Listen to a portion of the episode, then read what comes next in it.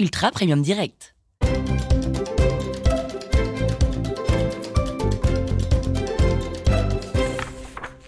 Marseille, semaine 4. Cher journal.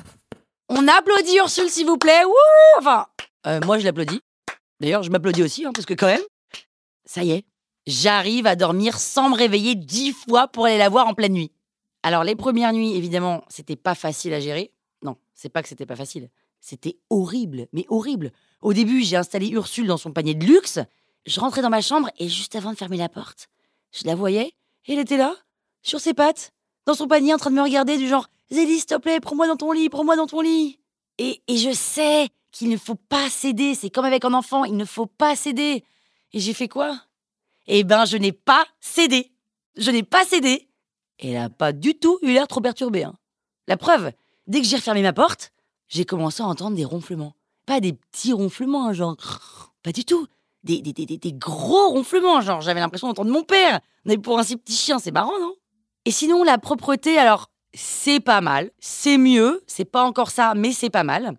Je lui ai créé une petite euh, morning routine pour qu'elle apprenne quand est le moment de faire pipi ou de ne pas faire pipi. Je la sors après chaque repas, chaque moment de jeu et chaque sieste. Il y a eu aussi l'apprentissage du nom. Pas le nom Ursule, mais le nom euh, non. Hein. C'est-à-dire que quand c'est non, ça y est, elle a compris, enfin presque, que c'était non. Et ça commence à porter ses fruits. Donc si on fait un bilan, je suis assez contente, c'est assez positif. Et comme ma chienne est une génie, évidemment, et qu'elle apprend hyper vite, évidemment, et eh ben cette semaine, on est passé aux choses sérieuses. Le rappel, le fameux rappel, qui est un basique. Mais comme elle s'appelle Ursule, elle comprend pas trop quand je l'appelle. Parce que les chiens captent mieux les consonnes occlusives et les dentales, genre les K ou les T. Ça, c'est un truc que j'ai lu aussi sur Internet, hein. plein de trucs sur Internet.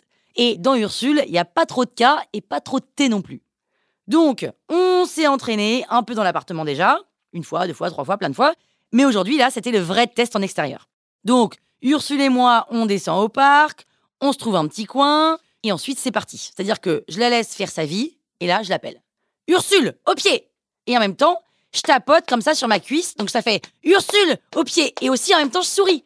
Ursule, au pied C'est hyper compliqué de faire les trois en même temps. Mais c'est hyper important d'être ferme, de taper sur sa cuisse et de sourire. Parce qu'il paraît que le chien capte direct quand t'es pas content et forcément, bah, ça donne pas très envie de rappliquer. C'est pareil, hein. moi, on me sourit pas, j'ai pas très envie. Donc, au début, on va pas se mentir, Ursule s'en tapait, mais royal. Donc, qu'est-ce que j'ai fait? J'ai dégainé une de mes friandises 5 étoiles et là, elle est arrivée sur moi en mode boulet de canon. Donc, on a refait ça plein de fois et à force, eh ben, elle a fini par revenir vers moi quand je l'appelais. Jusqu'à, évidemment, ce que tout s'enchaîne. Genre un peu comme dans le film Beethoven. C'est-à-dire que Ursule a commencé à se rouler dans la boue puis elle a chopé une de mes baskets, je sais pas ce qu'elle a avec mes pompes. Elle l'a mordillée. Là, je lui ai enlevé la chaussure de la bouche. Je lui ai dit non. Alors elle s'est rabattue sur mon téléphone. Je lui ai dit non. Et là, j'ai sauvé une extrémiste mon téléphone. Et là, je la vois qui me regarde un peu dépité du genre non mais Zélie, du coup, qu'est-ce que j'ai le droit de faire? Et avant que j'ai le temps de dire euh, waf, eh ben je la vois détaler, mais pas pour jouer, pour se barrer. Elle se barre. Alors je l'appelle Ursule, Ursule, au pied. Et elle entend rien. Et je me retrouve moi à lui courir après. Heureusement, elle n'est pas allée trop loin. Elle a foncé rejoindre un petit groupe d'enfants qui jouaient au frisbee. Et paf Elle a chopé le frisbee au vol.